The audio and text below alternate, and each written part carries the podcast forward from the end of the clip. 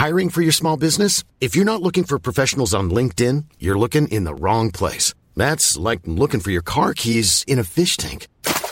LinkedIn helps you hire professionals you can't find anywhere else, even those who aren't actively searching for a new job but might be open to the perfect role. In a given month, over 70% of LinkedIn users don't even visit other leading job sites. So start looking in the right place. With LinkedIn, you can hire professionals like a professional. Post your free job on linkedin.com slash people today.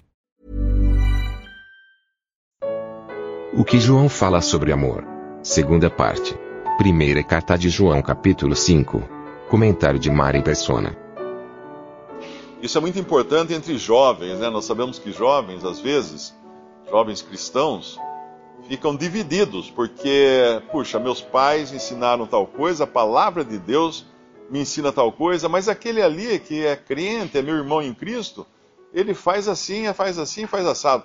Contrariamente à palavra de Deus. Mas uh, se, eu, se eu não fizer junto com ele, eu vou perder a amizade dele. Tem um versículo em João que ele fala: adúlteros e adúlteras, não sabeis vós que a amizade do mundo é inimizade contra Deus? Porque se eu amar meu irmão uh, no, no amor do mundo, num amor padrão mundo, para não perder a amizade com ele, na verdade é uma amizade contra Deus, é inimizade contra Deus. Não é, não é amor verdadeiro. Então, amar, uh, reconhecer, né, crer que Cristo é, é, que Jesus é o Cristo, crer que Ele também é, é o Filho de Deus, uh, amar, aquele, amar a Deus que gerou, é outra evidência aqui, amar o que dele é nascido, que são os filhos de Deus, não é? Uh, mas esse amor, no versículo 2, ser segundo a palavra de Deus, não ser um amor segundo os caprichos humanos, só para não perder a amizade.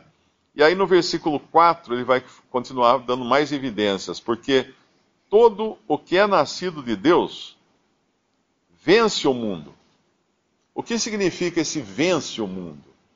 Lá em Gálatas, uh, eu acho que é Gálatas capítulo 5, se não me engano, nós podemos abrir lá. Capítulo 6, Gálatas capítulo 6, versículo 14. Mas longe esteja de mim gloriar-me a não ser na, na cruz de nosso Senhor Jesus Cristo, pela qual o mundo está crucificado para mim e eu para o mundo. O mundo está crucificado para mim e eu para o mundo. Então é uma morte recíproca aí. O mundo morreu para mim. Acabou o mundo para mim. E eu acabei para o mundo.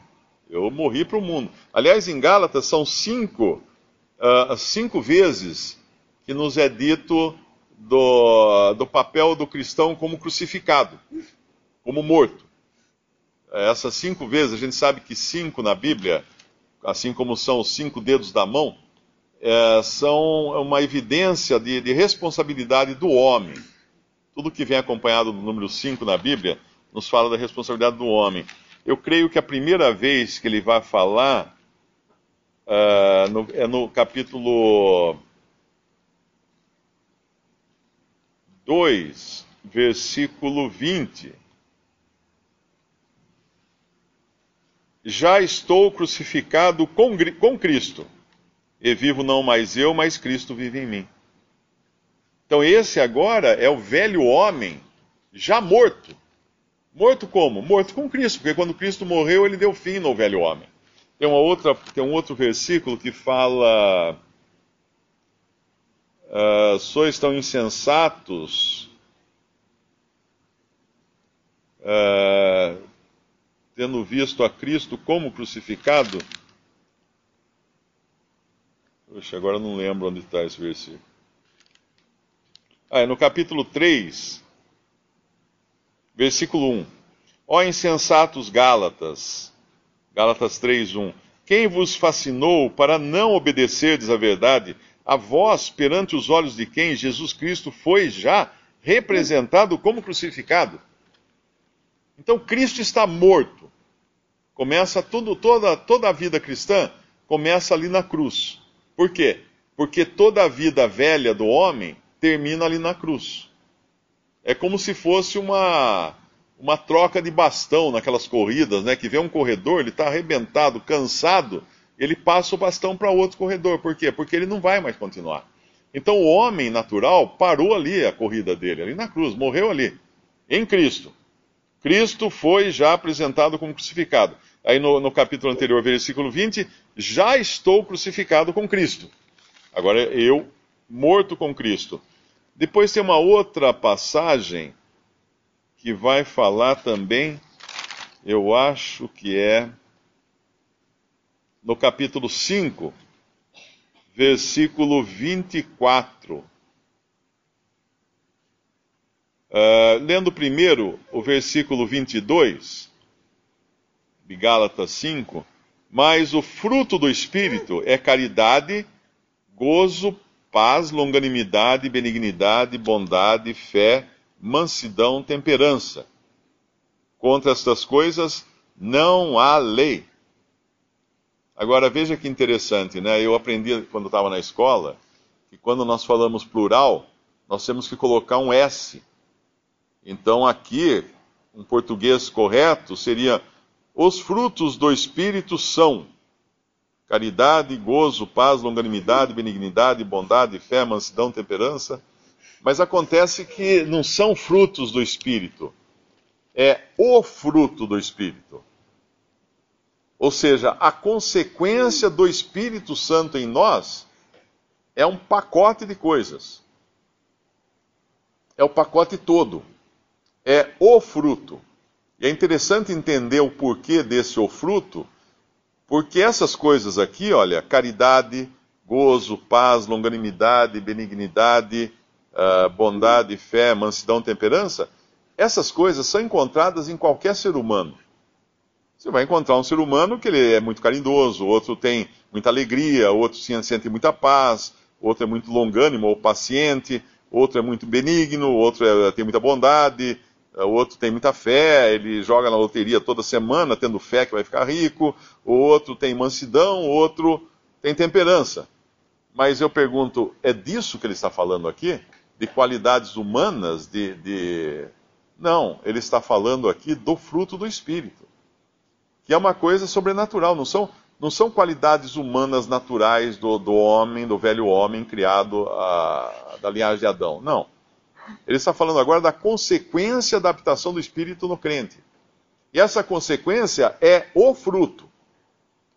E esse fruto, ele cresce de maneira harmônica na, na sua Uh, ele, ele, já está perfeito, né, em todas essas qualidades o crente já tem, porque ele tem uma nova vida nele, mas ele não expressa todas elas ao mesmo tempo, nem sempre, e aí, aí entra o erro, do, do, o erro que nós cometemos, porque se eu tiver muita caridade, mas não tiver nenhum gozo, nenhuma paz, nenhuma longanimidade, nenhuma benignidade, nenhuma bondade, nenhuma fé, nenhuma mansidão, nenhuma temperança, eu vou ser como aquela maçã que a gente vai às vezes na feira, e tem todas as maçãs, são todas iguaizinhas, bonitinhas, né, no formato certinho, mas aí tem uma que tem um calombo. Ela tem um calombo, ela, ela não, não foi pega no controle de qualidade, passou, e é uma maçã que ela é deformada, porque ela tem um lugar dela que está um calombo, tem uma bolota no lugar dela. A gente já viu isso aí, batata, às vezes você vê uma batata que tem um negócio estranho, sabe? O que é isso? É um fruto que não está uh, se expressando de maneira harmoniosa, com todas essas qualidades crescendo juntamente, como seria um fruto normal. Então, esse fruto do Espírito nós temos já, uh, mas nem sempre expressamos ele como deveríamos. E aí, então, uh, é o que fala: contra essas coisas não há lei. E aí vem o versículo 24 de Gálatas 5: E os que são de Cristo crucificaram a carne com suas paixões e concupiscências. Agora, é o lado do homem na coisa. Porque eu estou crucificado com Cristo, como foi lido no outro versículo. E agora, porque eu estou crucificado com Cristo, eu crucifico a carne. Ou seja, eu coloco a carne num lugar de morte. Eu não sou mais guiado pela carne, ou não deveria ser, não é? Nós sabemos que nem sempre acontece isso, nós damos vazão à carne para obedecermos às suas concupiscências. Mas não deveria, porque uh, se o velho homem está morto, eu devo tratá-lo como morto. Eu não posso escutar nada vindo dele. Seria mais ou menos como se eu tivesse um cadáver de mim na minha casa e de vez em quando esse cadáver fala: Mário, faça isso. Ah, pera, o que você está falando? Eu não tenho, não tenho nada com você, você está morto. Você não pode me dar ordens mais. Porém, triste é que às vezes nós obedecemos essas ordens que o nosso velho homem dá. Porque apesar dele já estar morto, na condição de morto, uh, posicionalmente morto, né, nós sabemos que o pecado, o, o, o, velho homem de pecado, ele está em nós. Não o pecado, porque no sentido de, de, de salvos, né, nós somos salvos por Cristo, os nossos pecados foram perdoados, não somos mais vistos por pecadores diante aos olhos de Deus, e sim como pecadores perdoados, salvos, lavados pelo sangue de Cristo. Mas tem esse cara lá, esse velho homem lá que fica dando ordens para gente. E o que tem que fazer? Você está morto. Os que são de Cristo crucificaram a carne com as suas paixões. E aí a gente vai para aqueles dois últimos, uh, no versículo 14 do capítulo 6. Uh, ah, o mundo está crucificado para mim e eu para o mundo. E voltando aqui ao nosso capítulo 5 de 1 João, porque, versículo 4, porque todo o que é nascido de Deus vence o mundo. O que significa vence o mundo? Ele olha para o mundo como morto, ele superou o mundo. Ele superou. Às vezes, às vezes a gente fica admirado de ver a que ponto chegam as pessoas, né? A gente eh, vê aí no noticiário esses, esses homens que têm sido presos por corrupção, bilionários, bilionários, eh, quantidade de dinheiro assim que eles, em uma vida, eles não seriam capazes de gastar. E, no entanto, eles não pararam a, a, a sua cobiça. Continuaram, continuaram roubando, desviando, corrompendo, sendo corrompidos. O que, que é isso? É simples explicar o que, que é isso. A única vida que eles têm é essa. A única vida que um, que um, um incrédulo tem, tem é nesse mundo. Se ele não aproveitar a vida que ele tem nesse mundo, o que, que vai sobrar para ele? Não vai sobrar outra. Então ele tem que uh, se arrastar até o fim da vida e fazer o máximo que ele puder aqui, porque ele não tem esperança além daqui. Mas o que crê, o que é nascido de Deus, versículo 4, vence o mundo. Ou seja, ele joga o mundo para as costas. E essa é a vitória que vence o mundo, a nossa fé. Mas que fé é essa? Hoje um e-mail chegou até mim, um, um irmão escreveu perguntando que se, se ele tiver bastante fé, então ele pode, isso garante a ele que todas as coisas que ele pedir, Deus vai obedecer, vai, Deus vai dar a ele tudo que ele pedir. Eu falei, não, não é isso. Isso aí não, você não está tendo fé em Deus, em Cristo. Você está tendo fé nas suas próprias vontades, como se Deus fosse uma, uma cornucópia aí de, de, de, de presentes ou uma lâmpada de Aladim que você esfrega e sai um gênio e você pede o que você quiser. Isso não é Deus. Isso não é Deus. A fé é em Cristo, não é fé em mim, ou em fé na minha capacidade, ou fé na minha sorte. É fé em Cristo. Tanto é que esse capítulo vai terminar dizendo da, do versículo 14: essa é a confiança que temos nele, que se pedirmos alguma coisa segundo a sua vontade, ele nos ouve. Ah, então aqui, olha. Se nós pedirmos e for segundo a vontade de Deus, ele nos ouve. E se nós pedirmos e não for segundo a vontade de Deus, ele pode ouvir ou não, ele pode atender ou não. Por quê? Ele pode atender para ensinar a gente que da próxima vez a gente deve pedir segundo a vontade dele. E aí não vai ser nada de bom, vai ser mais um, uma, uma entrega de algo que nós pedimos que vai só trazer problemas para a nossa vida. Uh, então a nossa, a nossa fé, na realidade, deve ser em Cristo, que é o versículo 5. Quem é que vence o mundo, senão aquele que crê que Jesus é o Filho de Deus? É a fé nele, pra, uh, na pessoa dele, e não em coisas que ele possa nos dar. É muito, muito tênue a diferença aí, né? Nós vemos hoje tantos cristãos correndo atrás de coisas para receber bênçãos, para receber dinheiro, para receber prosperidade, para receber curas. E não é essa fé, é a fé em Cristo. A fé que descansa nele porque ele é verdadeiro. Então essas qualidades são aquelas que distinguem e identificam aquele que realmente é nascido de Deus.